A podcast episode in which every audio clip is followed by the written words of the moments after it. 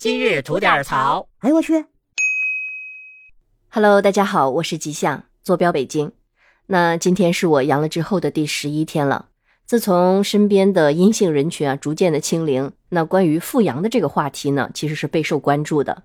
因为确实啊，就从朋友圈啊或者是群聊天里能看到一些已经转阴的朋友呢，再次出现了一些不适的症状，而且大多数都是在洗澡之后发生的症状。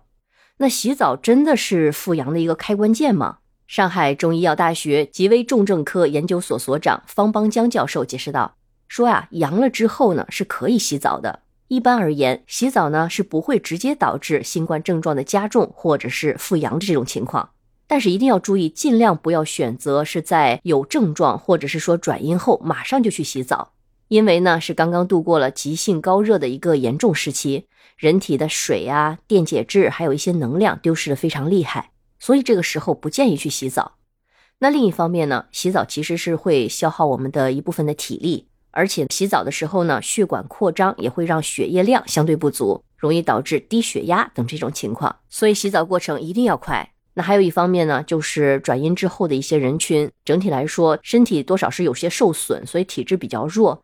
那冬天呢，大部分地区的气温是比较低的，更容易受凉合并感冒，所以呢会使病情加重，或者是导致病情的反复。尤其呢是老人和抵抗力比较低下的人群，最好可以延缓洗澡。所以整体来说呀，还是要根据自己的体质量力而行。那身边一些朋友还有反馈说，转阴后啊，健身和跑步后也出现不适症状的。那在我看来啊，这些症状其实不见得一定是复阳，很有可能是因为病后体虚，那运动出汗呢会导致更容易受寒。因此呢，整体来说，真的不建议大家在转阴后马上去做一些高强度的运动。那如果是为了助眠或者是说缓解焦虑。呃，可以选择一些，比如说散步，或者是一些低强度的室内活动。因为整体来看啊，虽然我们经常说会把这个新冠当成一次感冒，但它其实真的是和普通的风寒感冒和风热感冒是不一样的。那它带给我们身体的负担，对大多数人来说还是非常大的。转阴之后，感觉到身体会比较虚弱，呃，气短，或者像我这样咳嗽了十几天还没有好转的人，其实大有人在。因此啊，我们在转阴后的这段时间，还是要以调理身体为主。